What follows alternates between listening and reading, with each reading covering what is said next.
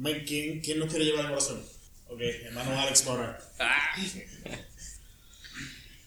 Gracias, Señor, por permitirnos estar en tu casa, Señor. Te damos las gracias nuevamente por estos varones, Señor, que hemos venido para buscar más de tu presencia, para, Señor, simplemente ser más hombres de Dios, Señor. Sabemos que no es fácil. Te damos las gracias por el hermano Jorge que nos está ayudando en este camino. Te pedimos que tú lo uses con sabiduría, que lo uses con tu poder, Espíritu Santo, para que todo esto sea de gloria para tu nombre, Señor. En nombre de Cristo Jesús. Amén. Amén. No te va a morder el cariño. Está muy cerquita de la pizza. Y creo ya está vacunado. Dos veces. Ahí está. Está todo bien, no te preocupes. Aún si te muerde, no. Ya está vacunado. Ok, amado, entonces, esta semana no le, no, le vamos a añadir nada a lo que estamos haciendo. Contigo voy a hablar después, vamos a cambiar la estrategia acá. Vamos a continuar sacando el tiempo de oración, haciendo lo más que podamos para establecer un tiempo de oración lo más consistente posible eh, en nuestras vidas. Vamos a seguir haciendo la lucha por, por ese, ese, ese tiempo en familia que ya comenzamos a hacer. No queremos retroceder, no queremos ceder ante la presión de Satanás, queremos seguir conquistando nuestros hogares para Cristo. Y eso es justamente lo que van a hacer en las próximas dos semanas. Van a seguir estudiando la Biblia, van a seguir luchando por su familia. y vamos a seguir en esta situación. Y mientras hablábamos, eh, dejamos dicho, dale, dale sin miedo, hombre, usted, coma, usted coma. dale sin miedo. Eh, de hecho, pueden comer, no tengo problema. Eh, dejamos dicho, mientras estamos hablando, que estamos experimentando conflictos en nuestros hogares, algunos de nosotros. Que, se han levantado discusiones por, por cosas tontas en alguno, en alguno de, nuestros hogares. No sé ustedes, yo he experimentado un conflicto serio en mi segundo periodo de oración durante las tardes. Eh, a veces sencillamente no quiero ir. Me he encontrado en que en algunos días busco una excusa para no hacerlo.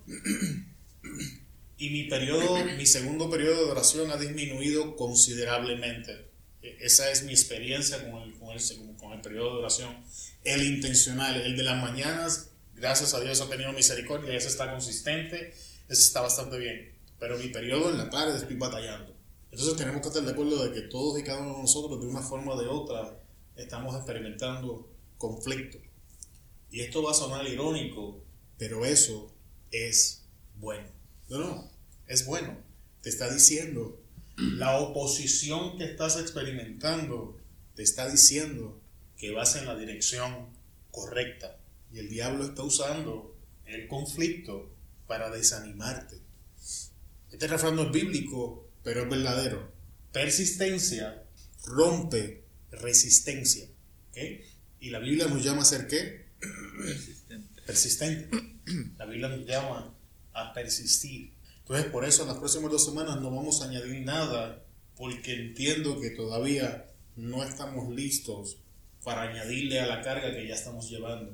De hecho, algunos de nosotros quizás tenemos que dar un paso hacia atrás y cambiar nuestra estrategia en cómo lo estamos haciendo y es lo que nos vamos a sentar después y vamos a estar haciendo. En el caso de ustedes, si algo está funcionando, no lo cambien, continúen.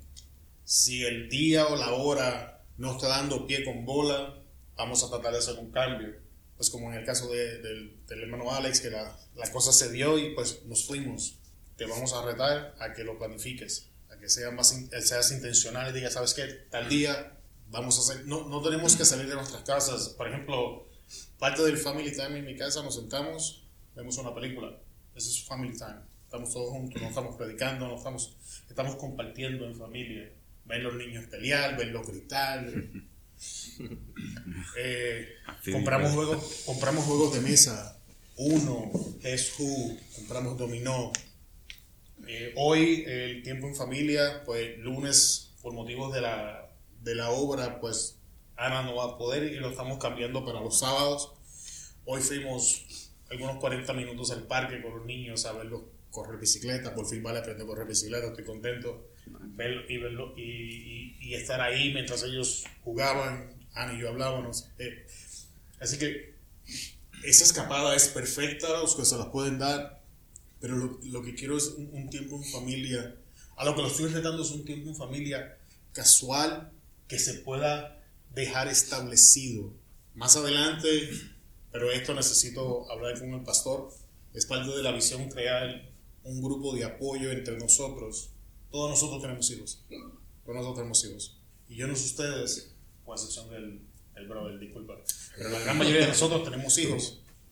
Y yo no sé ustedes, yo soy celoso con los míos. Soy, soy bien celoso con los míos. Y la razón por la que yo específicamente soy celoso con los míos es que yo fui abusado de pequeño. A mí me abusaron más de tres veces. Vecinos, gente cercana a la familia fue de hecho los que abusaron de mí, no fueron extraños. Así que soy bien celoso con esto de los niños. Y cuando me refiero a un grupo de apoyo es porque nosotros, como padres, también somos esposos. Y necesitamos ese tiempo a solas con nuestras esposas. Esa escapadita, por lo menos una, una de cada dos meses. Yo, yo no sé ustedes, yo, yo, yo no recuerdo cuándo fue la última vez que yo salí con Ana. Creo que fue antes de que naciera Val. La última noche que yo salí con Ana, nosotros, solos. Una vez Vale llegó, pero en aquel entonces no tenía gente de confianza. Y esto es algo que voy a consultar con Oliver para crear un grupo de apoyo para una visión futura, para que entre aquellos que se sienten en confianza, como para poner lo más preciado que tenemos, que son nuestros hijos, al cuidado de, de esa otra persona. Entonces comencemos a crear ese grupo de apoyo y una vez al mes, una vez cada dos meses, salir solos con nuestras esposas. ¿Cómo estamos? Hola, ¿cómo estás? ¿Todo bien? ¿Ustedes? Pase, pase. Nada, tranquilo, apenas estamos, todavía estamos empezando. Ok. Toma asiento por aquí. Tome pizza por acá. Oh, no, estoy bien, gracias. Ya. Estoy bien, gracias. Ok. What's up, brother? Hey, how you doing? Bendiga, brother. Para que te tires nomás.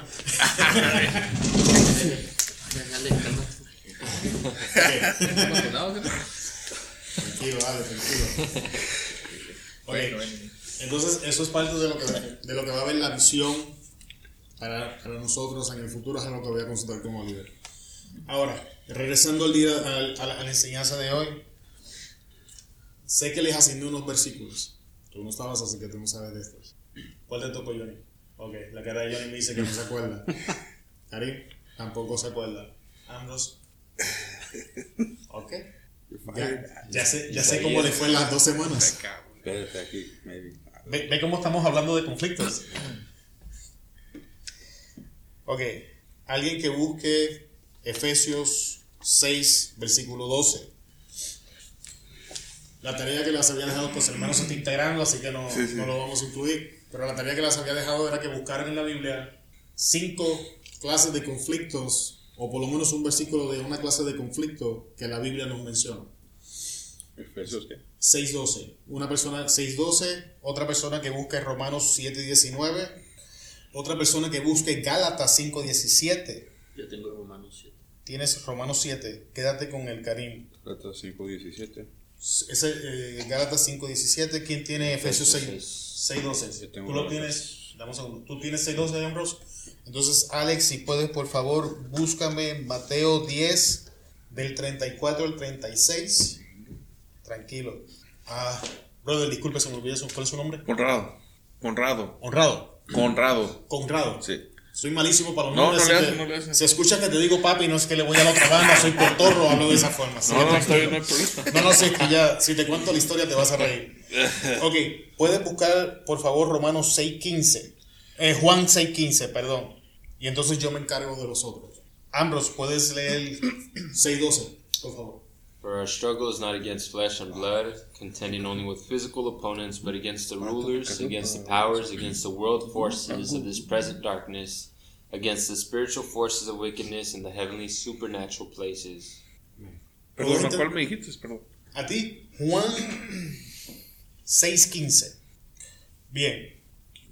Así que estuvimos todos de acuerdo en que todos vamos a enfrentar conflictos y que todos estamos enfrentando conflictos ahora.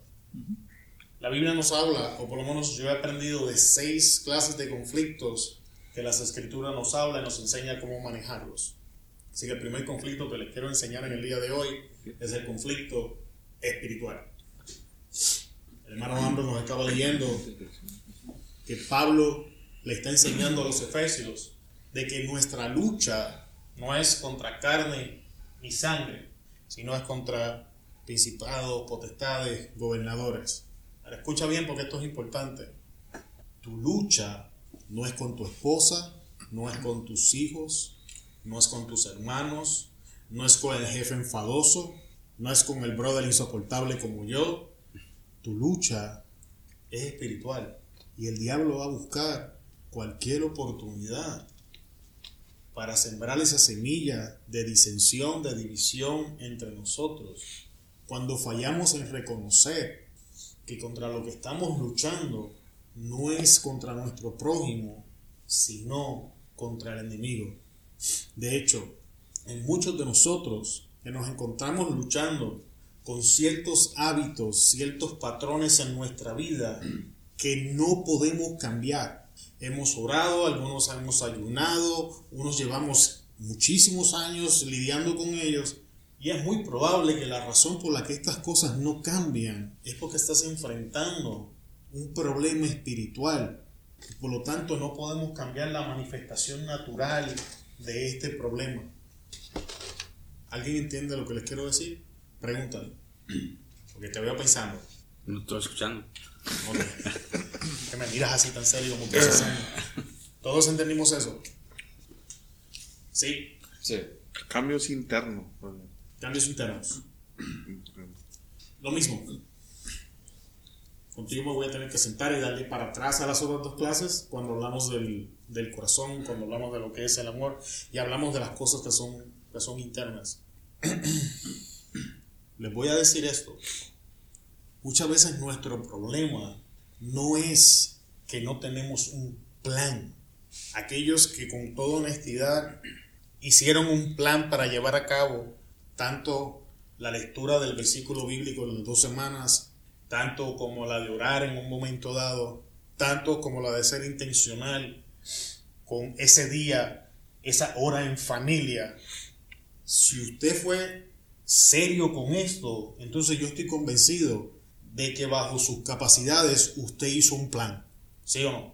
Usted se sentó y hizo un plan. Lunes a las 5 de la tarde vamos a parar lo que estamos haciendo y vamos a pasar nuestro tiempo en familia. Eso es un plan. Pero ¿qué sucede? Lunes a las 5 de la tarde nos agarramos en una discusión. Entonces el problema no fue el plan. El problema fue que cuando oramos por el plan, no bombardeamos el área espiritual. Entonces, hacemos un vallado alrededor de nuestro plan en la oración, pero estamos dejando todo el área espiritual desprotegida. ¿Alguien tiene pregunta de eso? Porque ahí es donde lo quiero llevar.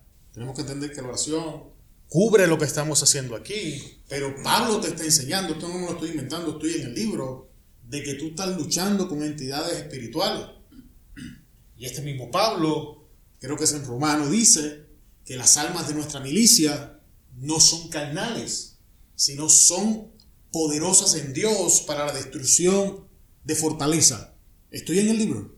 Pues si, si, si, si estoy en el libro, entonces significa que es muy probable que tenemos que hacer ajustes en la forma en la que estamos orando y comenzar a hacer uso de las herramientas a nuestra disposición y comenzar a invadir este territorio que el enemigo ha reclamado en nuestras vidas y no quiere dejarlo ir.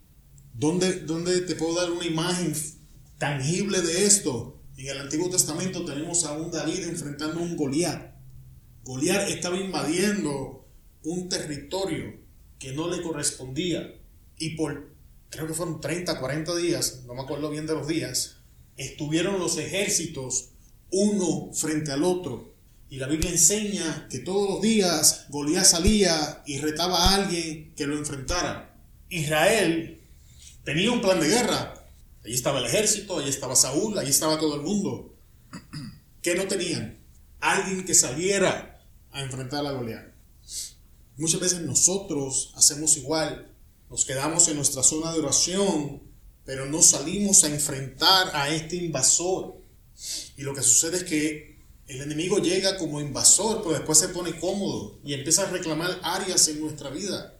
Por eso si te das cuenta, ahora que has empezado a hacer esto, estás viendo conflicto.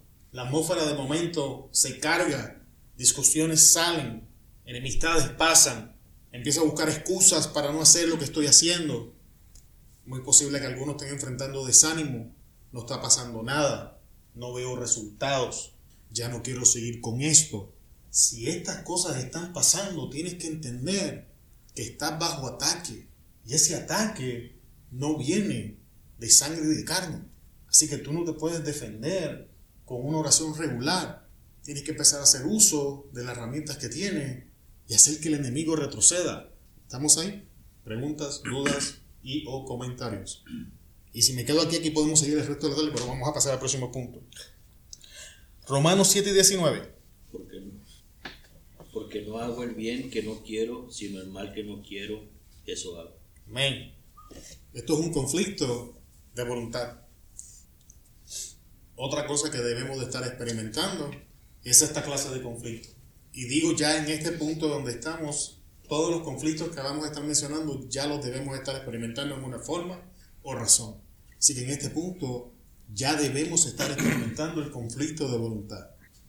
El conflicto de que se está llegando ese tiempo en el que yo dije que iba a orar. No quiero orar, el show está bueno, estoy entrado en mi juego, estoy cansado, no sé. El evento es que empiezo a buscar excusas para no hacer lo que dije que iba a hacer. Porque voy a tomar un ejemplo que obviamente yo ahí estoy fallando. Vamos a hablar de dietas. No te rías, Santos. Tú eres el único con un six pack. Que aquí todos los demás. Ah, y no sé el Alex. ¿no? Aquí todos los demás estamos de dos litros para arriba. Ahí voy. Ahí, no, ahí- ¿Qué ahí vas? Tú ni empiezas, caballo. ok.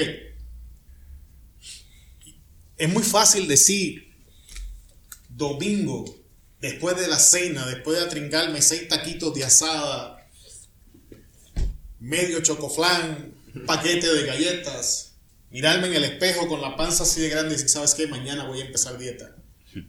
Y eso me dura hasta que me levanto el próximo día. Eso es un conflicto de voluntad. Y esta, esta clase de conflicto es un poco complicado porque va íntimamente relacionado a un área de nuestra vida.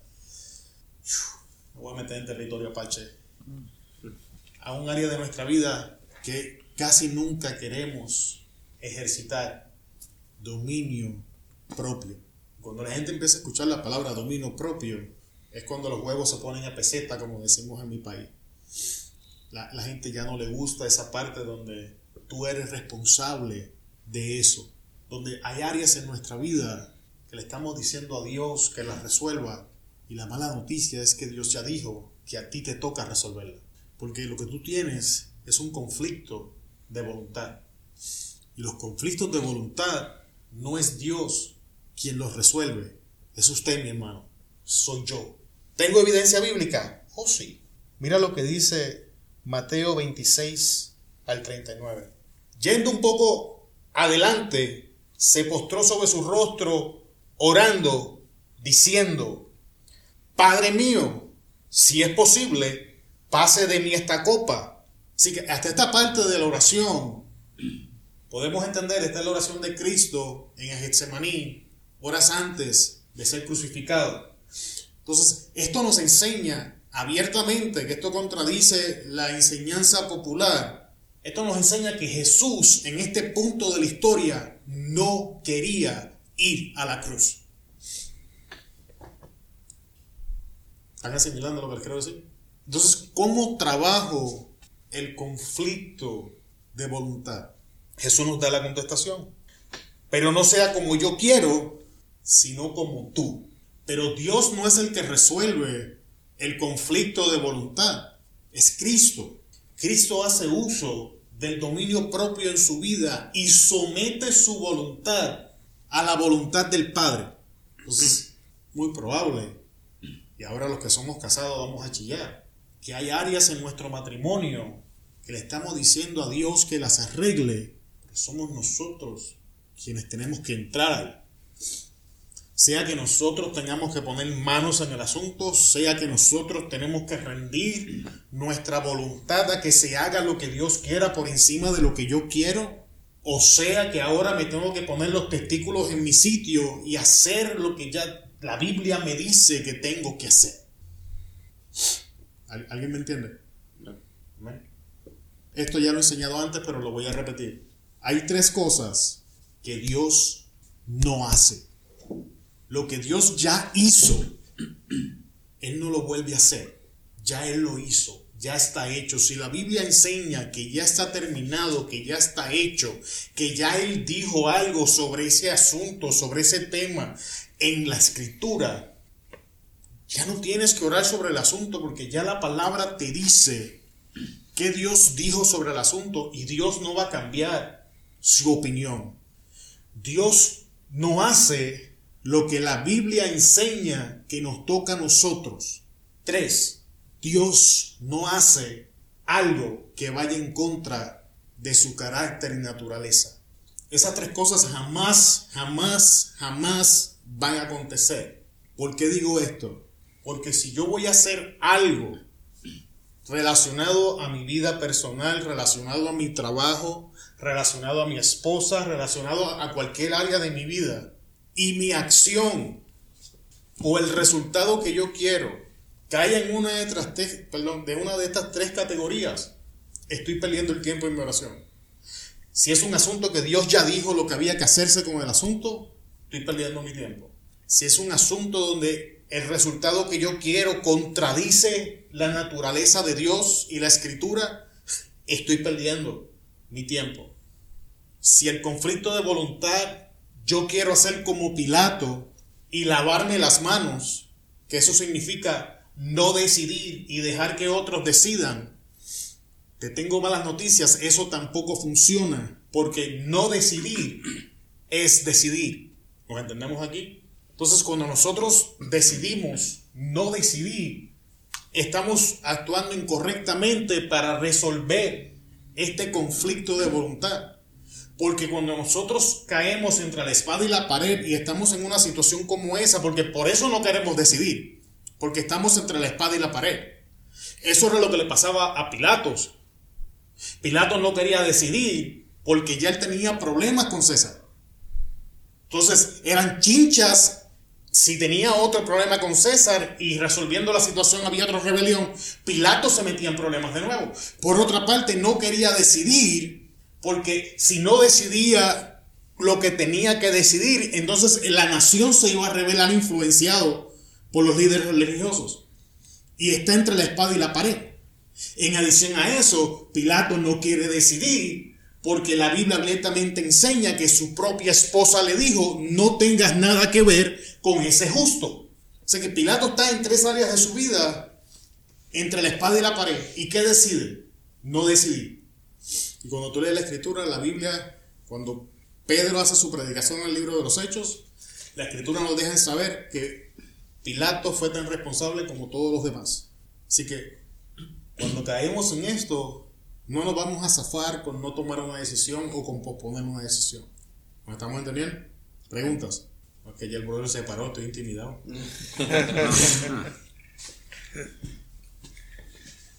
ok. ¿Quién tiene Gálatas 5.17? Okay. For the flesh desires what is contrary to the spirit, and the spirit what is contrary to the flesh. They are in conflict with each other, so that there are not to do whatever you want. Amén. Ahora tenemos un conflicto de naturaleza. Y aquí me voy a volver a meter en problemas. ¿Alguien me puede definir qué es carne? ¿Qué es qué? Carne. Carne. Like, Sí, porque la Biblia nos habla de la carne, pero ¿qué es carne? like flesh, like, Flesh, yeah, but what is that? like the desire. So, yeah, and when you touch your body. Porque es cuando te cuando quieres algo, like it's your, your So, so in, in your understanding, the flesh is associated with your body. That's what you said. Well, no, well, I mean, well, that's the flesh, pero es como, like your heart. My heart. Okay. ¿Alguien más quiere abundar? Alex. eh, con tu naturaleza. O sea, nacimos pecadores, nos gusta el pecado. Ajá. O sea, es luchar contra tu propia naturaleza. Ok. Me dejaste inconforme, pero vamos para adelante. ¿Ibas bien? ¿Alguien más quiere abundar? Ok, antes de decirte qué es, te voy a decir qué no es. Esto no es la carne.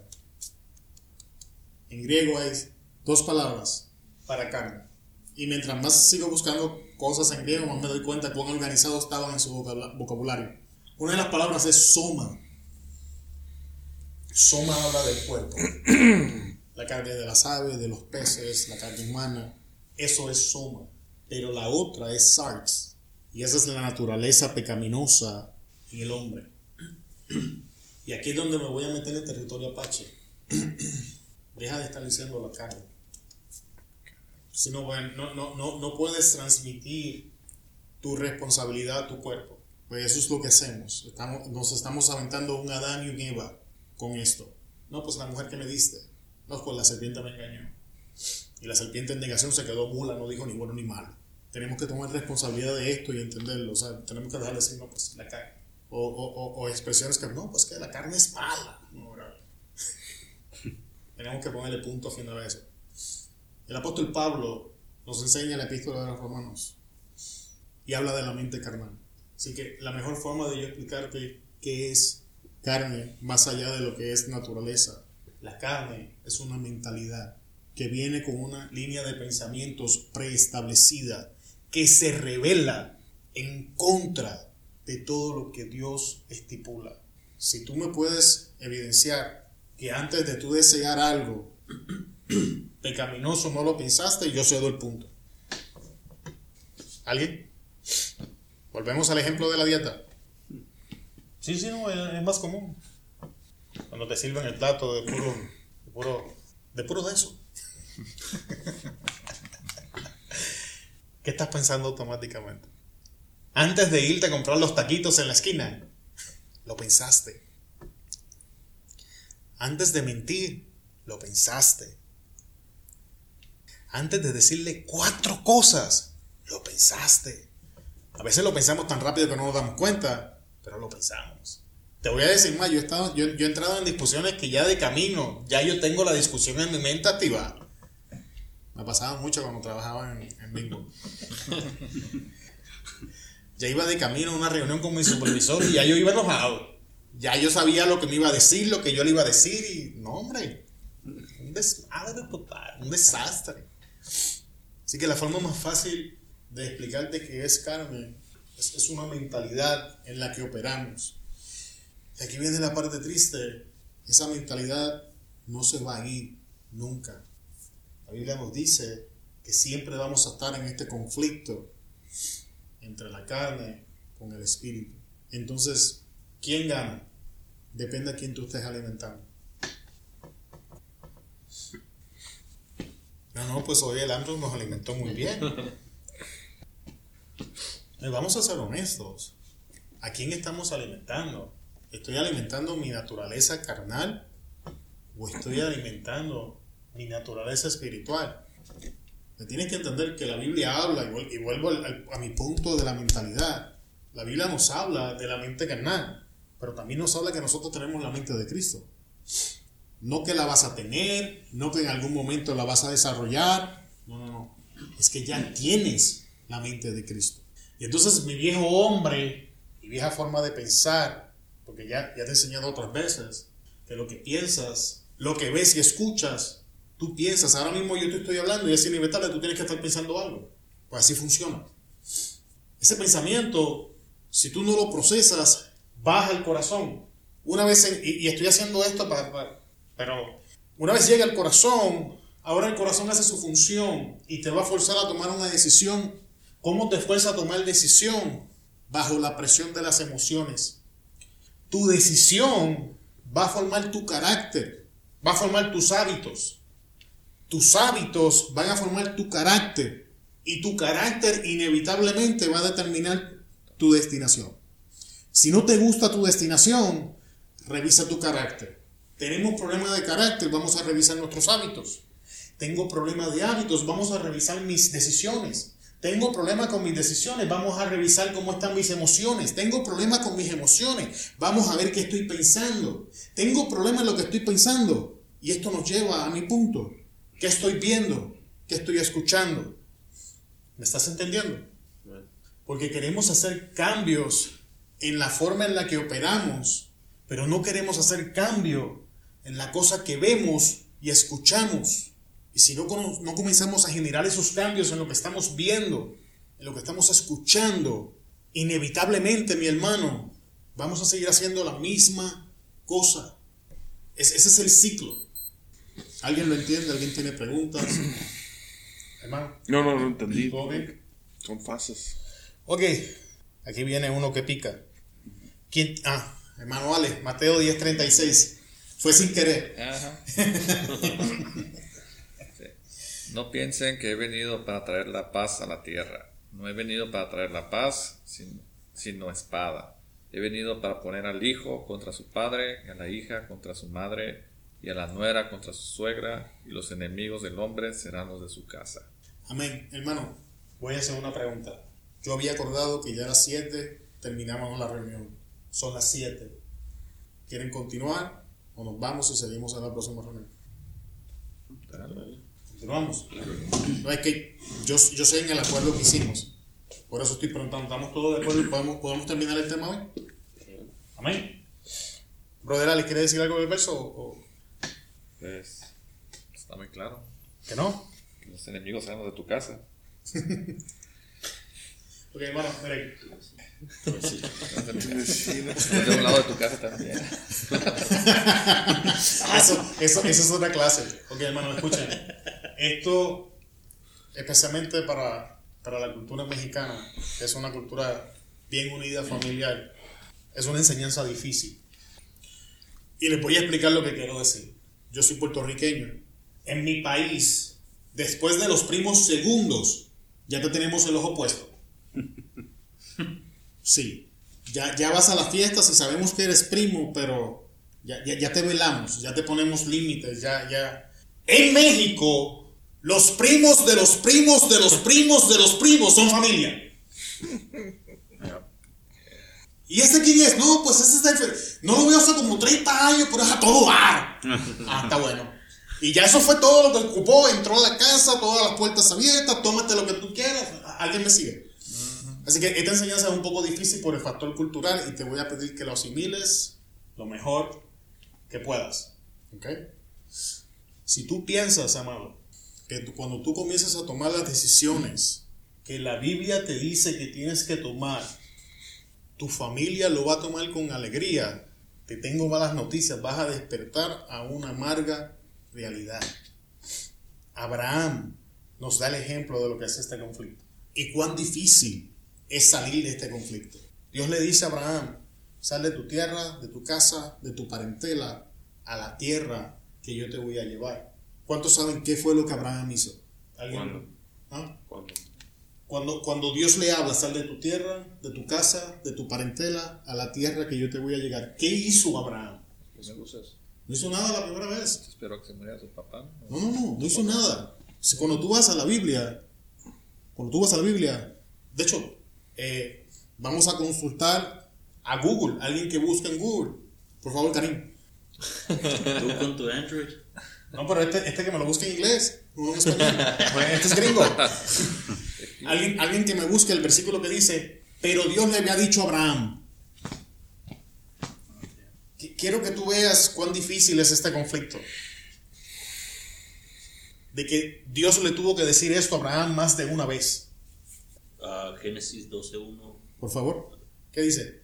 Deja a tu pueblo y a tus familiares y vete al lugar que te voy a mostrar. Con tus descendientes formaré una gran nación. Voy a bendecirte y hacerte famoso y serás de bendiciones para otros. Bendición para otros, perdón. Pero ese no es el que estoy buscando. El que estoy buscando es el que dice, pero Dios le había dicho a Abraham. Ok, yo lo busco. ¿Tú lo tienes este, Ambrose? No, Ok. ¿Tú de qué te ríes, güey? because I had the same one. pero en inglés. Genesis 12, 2, 3. Ok, está en Génesis 12. Ah, es que me saltaron el verso. Génesis 12, 1. No sé, no. Pero Jehová había dicho a Abraham. No podemos pasar por alto ese verso. Porque si tú pasas por alto ese verso, entonces quedamos bajo la impresión de que Abraham era un super espiritual. Y que Dios le dijo la cosa y Abraham de volada reaccionó. Pero esa no es la historia, amado hermano. La historia es esta. Dios ya le había dicho, cuántas veces no sé, la Biblia no me dice, pero la Biblia me deja muy claro que antes de esta conversación en Génesis 12, ya Dios le había dicho a Abraham que saliera de su casa, que saliera de su tierra, que saliera de su parentela, a donde Dios le decía, y Abraham no había reaccionado. Sabemos que Abraham no había reaccionado porque aquí Dios nos deja saber que ya se lo había dicho y se lo está diciendo no. Así que vamos a entender la dificultad del llamado. Ahora, ¿qué hizo Abraham? Si tú lees la historia, te vas a dar cuenta que Abraham dejó su tierra y dejó su casa pero no dejó a su parentela. Se llevó a Lot. Mm. Se llevó a su paz, se llevó a Lot. Y aquí es donde te voy a llevar, porque esta es la parte dolorosa de la enseñanza. Tenemos dos decisiones en las manos. Hacemos lo que Dios dice como Dios lo dice, o hacemos lo que Dios dice como nosotros queremos y esperamos a que Dios entonces resuelva el problema a su manera. ¿A dónde te quiero llevar? Dice la Biblia que Dios en su misericordia le permitió a Abraham cargar con su papá hasta cierto punto del camino y llegaron hasta Arán. ¿Qué pasó en Arán? Lo que lee en la Biblia. Se quedó, pero- Ahí murió. Deja ver cómo te digo, deja ver cómo te dejo, dejo caer esta, aquí te va hermano. Hay relaciones que si tú no las terminas, Dios las va a matar. Hay relaciones de familia que si tú no le pones un punto final, Dios mismo las va a matar. Y estoy hablando de la relación, no necesariamente del individuo. No vayan a decir, no, brother, yo dijo que te iba a matar. No, no, llegue a su casa y le haga... El cuñado. que- Sí, no, no, no es eso de lo que estoy hablando. Estoy hablando de la relación. Sí, no, porque vi, vi, vi algunas sonrisas raras. Vi gente sonriendo un poquito se para- Me sorprendió. Por poco uno dice amén. No, no, son bromas. Ok, así que tenemos que entender eso. Y hay una razón para esto. Si tú no sueltas estas relaciones, te van a estancar. ¿Sabes que hay gente en tu familia que les gusta más tu viejo hombre que lo que te estás convirtiendo? Esta versión que Dios está levantando de ti, ya hay miembros en tu familia que no les gusta. Y esa gente te va a estancar porque Arán representa el pasado. Arán, para el beneficio de los que no saben, es el, es el, el hermano, no sé si es el menor, es el hermano de Abraham. No me acuerdo si es el menor o el mayor, pero él muere. Entonces cuando llegan a Arán, le ponen Arán a la ciudad en memoria del hijo perdido. Así que Arán representa las memorias y todo lo que es una memoria es parte del pasado. Hay gente en tu familia que están enamorados de tu historia, de lo que tú en la historia de tu vida hasta antes de Cristo eras y representabas.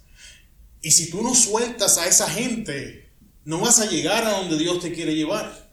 Y esto es lo triste, si tú no lo sueltas, entonces Dios mata la relación.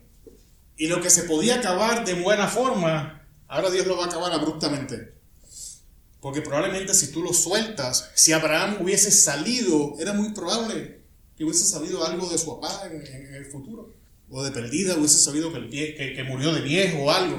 Pero Dios lo mata en Aram. Y todavía después de esto, Dios sigue cargando, eh, Abraham sigue cargando a Lot. ¿Cierto? ¿Cómo, ¿Cómo es que se deshace la relación entre ellos? Se pelean los cielos por Se pelean. ¿Pero por qué es la discusión? ¿Qué, qué origina? ¿Cuál es la fuente de la discusión?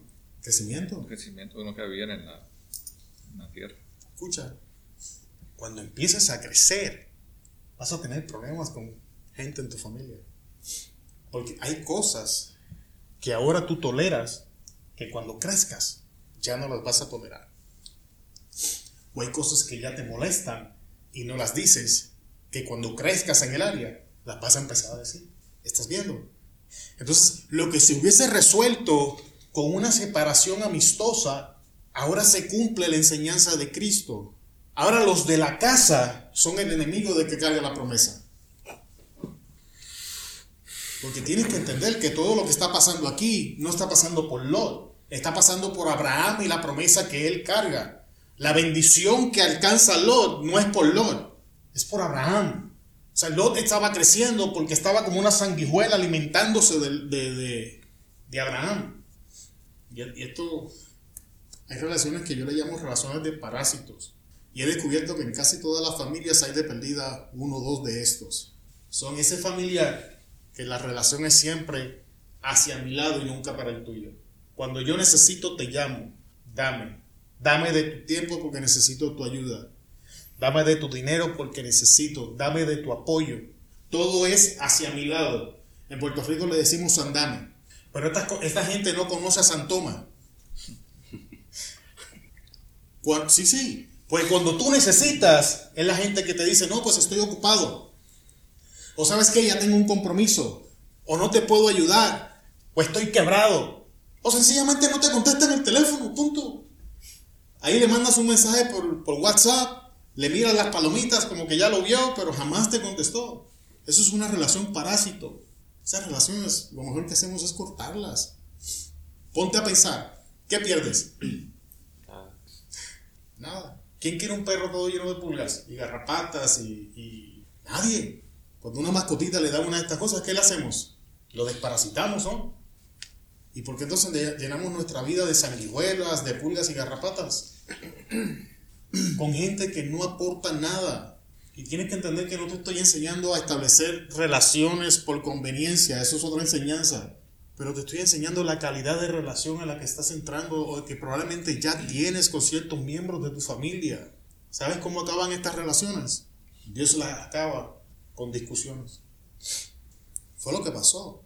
Ahora tengo que preguntar a los que leen la Biblia, ¿quién le pone punto final a la situación? No es Lot, es Abraham.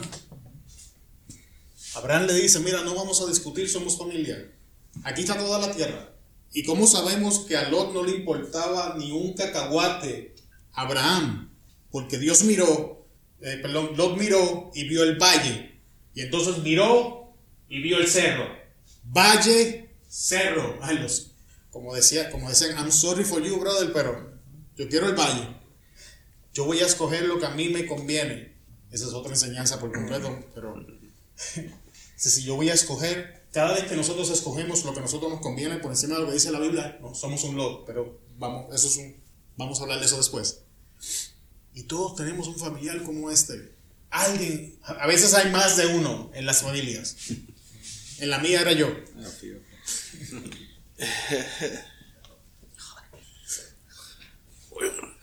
Sí, sí, no haga lo que tiene que hacer, hermano. ¿Alguien entiende lo que le quiero decir?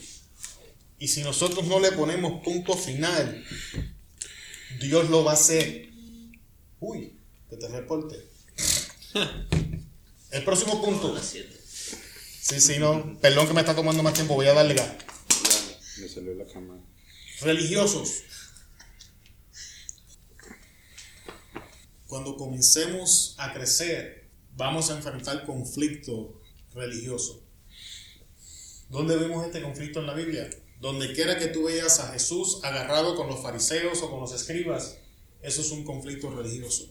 Cambiando las palabras, es un conflicto de tradición, porque ese era el conflicto, uno de los conflictos más serios que tenían los líderes religiosos del tiempo de Jesús con Jesús, era que Jesús rompía todas sus tradiciones. Va a llegar un punto donde vas a tener que tomar una decisión si quieres crecer y pasar a lo próximo. ¿Estás dispuesto a romper las tradiciones? ¿Estás dispuesto a ponerle un punto final a las tradiciones de la familia para emprender lo que Dios te está diciendo? Y esto es un conflicto serio. Aquí no lo he visto mucho, pero en mi país se da. Tú vas a ser abogado porque yo soy abogado. Vas a ser carpintero porque yo soy carpintero. O tenemos al, al Rolando undécimo. Oye, brother, no creo que ya tiene muchos Rolando en la familia. Ya es tiempo de... ya son 11 caballitos. Pero es la tradición. Y estas tradiciones no se escuchan tan mal. Por ahí te va esta. Mi familia, todos los hombres son borrachos. Esa es la tradición. Todas las, todas las mujeres de la familia quedan embarazadas a los 13. Esa es la tradición. Ya no se están escuchando tan lindas, ¿verdad? Las tradiciones. Y va a llegar un momento donde vas a tener conflicto con la tradición. Yo pasé ese conflicto cuando mi familia, yo nací en la brujería, yo nací con la religión de la santería. Así que yo pasé el conflicto cuando hice la transición al cristianismo. Y fui el primero que se atrevió a pararme en mi casa, a agarrar las velas y agarrar los santos y a tirarlos por fuera de la ventana. Y eso me trajo serios problemas. En un momento dado tienes que estar listo, porque en nuestros hogares tenemos tradiciones establecidas, tradiciones que no son bíblicas. Hay una ilustración, hay que me gusta, de, que, que expresa eso. Dice que un día el esposo estaba sentado a la mesa y ve que su esposa le va a hacer un jamón en Navidad y le corta todos los bordes, lo mete en lo mete en el envase y lo tira en el pan. Y él dice, oye vieja, ¿por qué le cortaste los, los bordes al jamón? Pues sabes qué, es que así yo vi que mi mamá lo hacía. Ok, se da una reunión de familia y él se quedó curioso y fue le preguntó a la suegra, oiga suegra, vi a su hija, mi esposa, prepararme un jamón y le cortó los cuatro bordes al jamón y le pregunté que por qué lo hacía. Ella me dijo porque la había visto usted, a usted. ¿Sabes qué? Hay que preguntarle a mami, porque yo lo aprendí de mami. Entonces se fueron a preguntarle a la abuela. ¿Sabes qué le contestó la abuela? Yo lo vi de mi madre. No. que viene el horno. Ah, la tiene. Que los envases que yo tenía no eran grandes y tenía que picarle al jamón para que me cupiera. Pero se convirtió en una tradición. Algo que la señora hacía por necesidad se convirtió en una tradición. Su hija lo vio haciéndolo, se lo transmitió a la próxima. Hay cosas que nuestros antepasados hicieron por necesidad, que nosotros no tenemos que repetir. Cuestiona las tradiciones. ¿Por qué esto es así? ¿Por qué? ¿Alguien me entiende? Porque los hombres de mi casa se hayan divorciado cuatro veces. Esa no es mi historia. Yo soy la excepción porque Cristo está conmigo y le va a poner punto final a esa tradición. Porque mis suegros y, y, los abuelos tenían una familia disfuncional, por eso mi hogar va a ser disfuncional en ninguna manera. Yo me voy a levantar y voy a poner mi casa en orden. Eso es lo que, lo que dice Josué. Si servirle a Jehová es difícil para ustedes, hagan lo que ustedes quieran, pero yo y mi casa le serviremos a Jehová. Y aquí te va algo que probablemente tú has pasado por alto, pero la Biblia no registra que en la familia de Josué, antes de Josué, hubo otro como él. Josué fue el primero, pero se rebeló en contra de la tradición. Voy a pasar al próximo. Sociales. Uy, te va a picar también. Si no, ya llevamos una, hora de... Aquí lo tengo, ya, ya llevamos una hora completa. Voy a avanzar.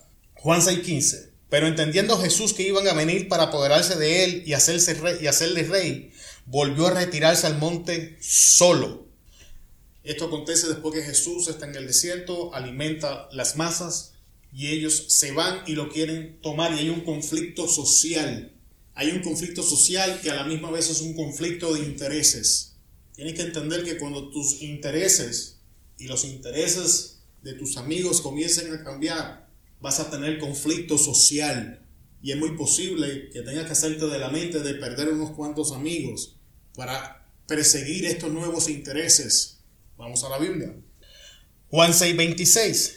Respondió Jesús y les dijo, de cierto, de cierto os digo, me buscáis no porque viste los milagros, sino porque comiste el pan y te saciaste. ¿Qué Jesús está enseñando? Ustedes no me están buscando por quien yo soy. Ustedes me están buscando por lo que ustedes están beneficiando de mí. Ahora aplica esto a tu vida. Tú tienes gente que se relaciona contigo no por quien tú eres, sino por lo que ellos reciben de ti. Y Jesús se niega a esa clase de relación. Ahí lo leíste en el versículo. Ve, ve a Juan capítulo 6 y lee la historia. Ahí la tienes. Jesús se niega a esta clase de relación. Y esto crea un conflicto social. Cuando tú te niegas a participar en esta clase de relación. Cuando tú te niegas a ser explotado porque la gente sabe que eres cristiano y comienzan a explotarte. ¿Cuántos saben que tú eres bueno hasta el día que dices que no? Dijiste que sí 999 veces. Y el único día que dijiste que no, ya eres un perro. Ya no sirves.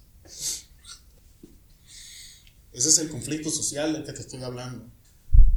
Y yo sé que en algún momento dado todos tenemos que haber pasado por eso. Conflictos con el mundo. Juan 15, 18 al 21. Si el mundo los aborrece, sabéis que a mí me ha aborrecido antes que a vosotros. Si fuera del mundo, el mundo, los, eh, el mundo amaría lo suyo. Pero porque no son del mundo, antes yo los elegí del mundo, por eso el mundo los aborrece. Acuérdense de la palabra que yo les he dicho, el siervo no es mayor que su Señor. Si a mí me han perseguido, también a vosotros los perseguirán. Si han guardado mi palabra, también guardarán la vuestra. Mas todo esto os harán por casa de mi nombre, porque no conocen al que me ha enviado. Vamos a definir mundo. Cuando hablo de mundo, no estoy hablando de cosmos, estoy hablando del orden y las normas en las que nuestra sociedad se mueve. Eso es mundo. ¿Me sigues? Porque cuando tú hablas de cosmos, estás hablando del planeta. Pero el mundo es el orden preestablecido, social, cultural y religioso, que se revela en contra del Evangelio. Amado, porque sea normal no significa que está bien. Y cuando tú comiences, amado hermano, a vivir las escrituras, el mundo se te va a venir en contra y automáticamente vamos a recibir persecución. La primera vez que yo conocí a Karim, verás que gordo me cayó. No, pues. ¿Por qué?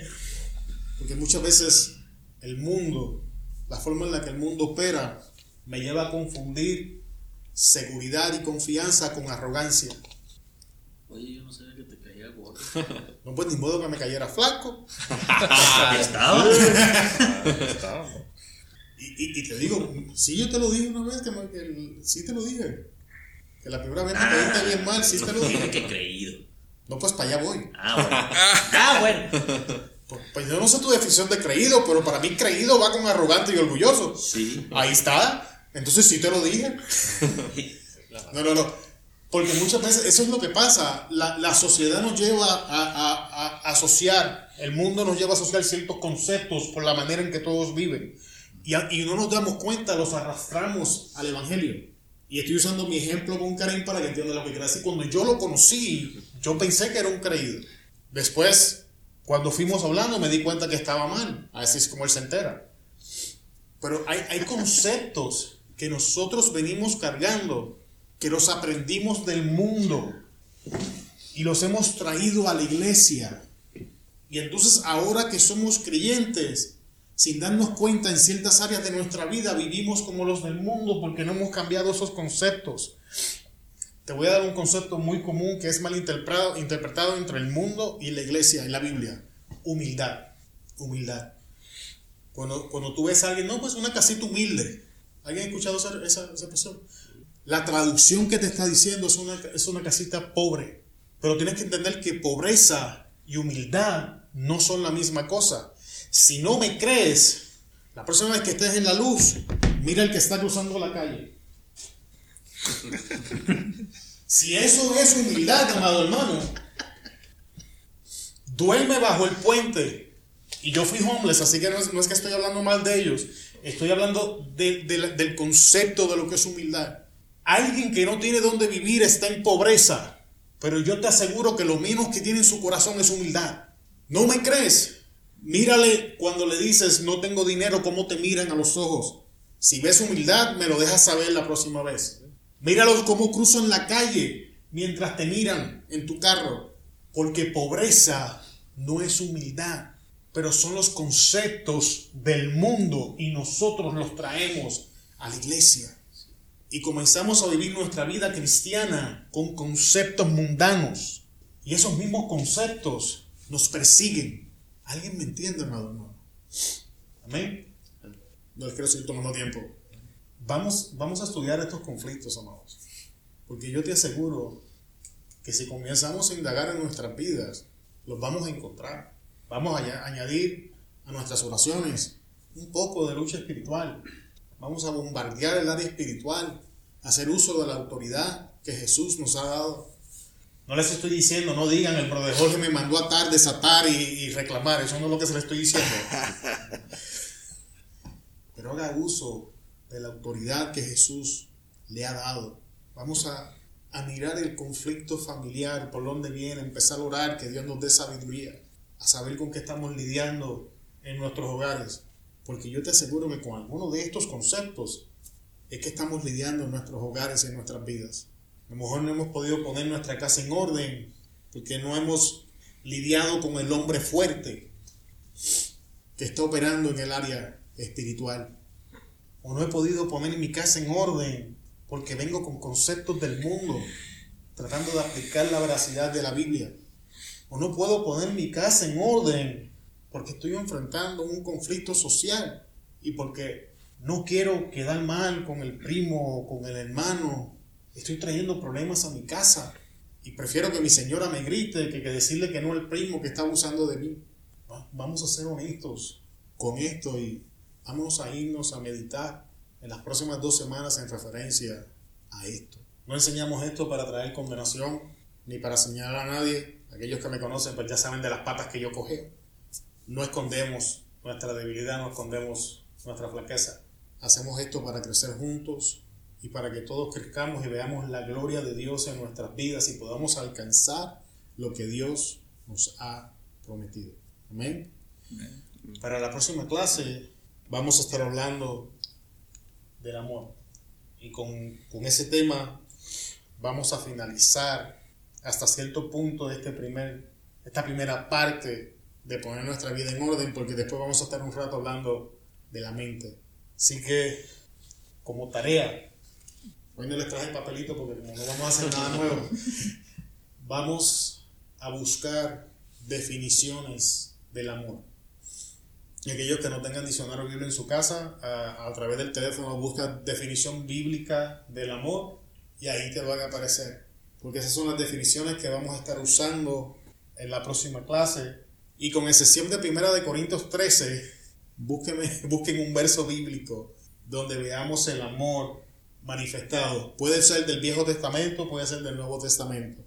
Definiciones bíblicas del, del amor. Del amor.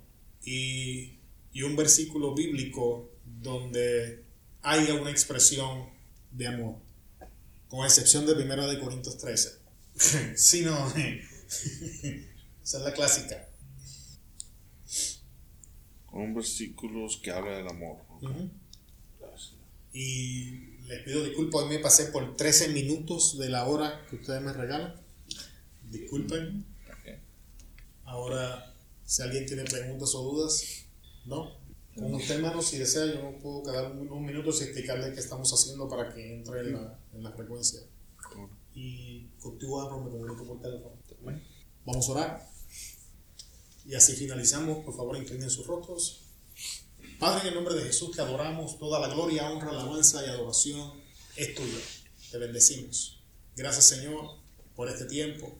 Ayúdanos a salir de aquí a meditar en tu palabra, a meditar en los conflictos que estamos experimentando y a encontrarle la solución que tu palabra nos enseña.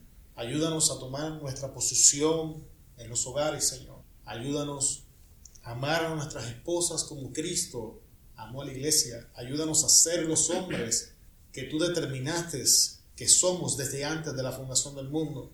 Aprovechamos Dios y oramos por el tío de Amros que está de vuelta en el hospital. Te pedimos, Señor, que tengas misericordia, que extiendas tu mano, que, que operes, Señor, conforme a tu voluntad. Por nuestra parte, hablamos vida, hablamos salud, Señor y creemos que tienes el poder y la capacidad para hacer este milagro. Gracias te damos, Señor, en el nombre de Jesús. Y unos hombres llenos de poder dicen, Amén. Dios le bendiga, hermano.